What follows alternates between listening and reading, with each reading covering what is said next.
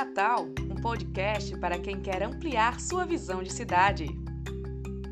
O objetivo é promover uma reflexão sobre o impacto das nossas atitudes e qual é Natal que queremos para o futuro, com o engenheiro, sanitarista e mestre em educação ambiental Sérgio Pinheiro. Os episódios vão ao ar todas as terças-feiras.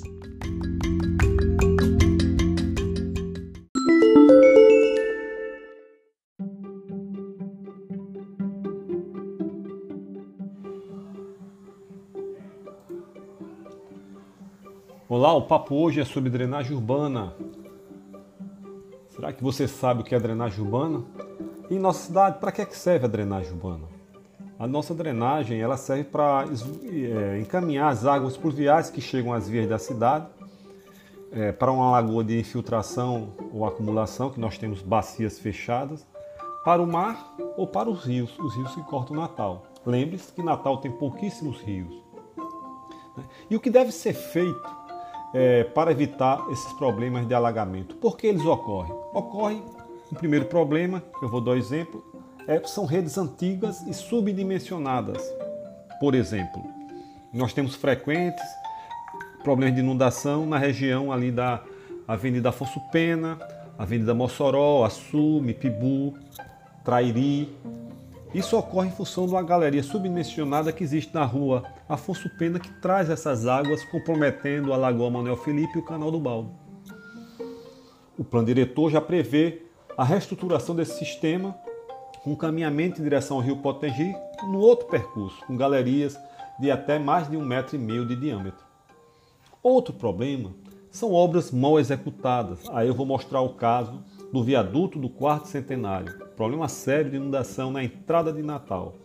Ali ocorre que o pilar daquela passarela que dá acesso ao conjunto Potilândia e o centro administrativo, ele secciona 50% de uma tubulação de 1,20m.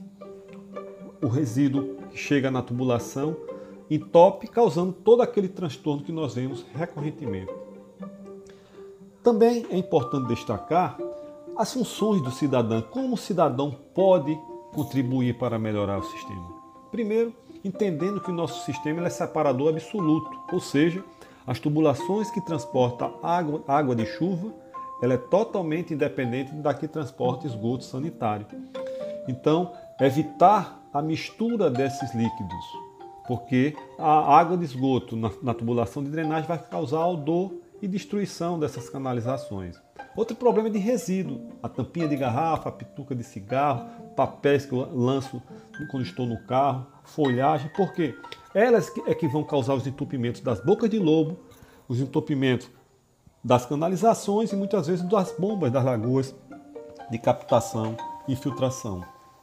Outra contribuição que eu, como cidadão, posso dar é reter toda a água de chuva no meu lote. Dessa forma, evitando aumentar a contribuição de água nas ruas. Também não podemos deixar de citar a responsabilidade do poder público com a limpeza e conservação desses sistemas. Muitos dos problemas que ocorrem, por exemplo, nas lagoas, é por problemas das bombas na hora que são solicitadas, elas estão com, com algum tipo de deficiência na sua, no seu funcionamento. Também re, reconstruir essas obras subdimensionadas, como eu dei o exemplo dessa galeria da Afonso Pena. Importante frisar também é que Natal tem um plano diretor. E esse plano diretor era que deveria estar ordenando todas essas obras de recuperação e reordenamento desse sistema por qualquer que seja o gestor público que venha ter a nossa cidade. Bom, eu espero que você tenha gostado do tema de hoje. Se você tiver alguma sugestão, me envie nas redes sociais. Muito obrigado e até o próximo episódio.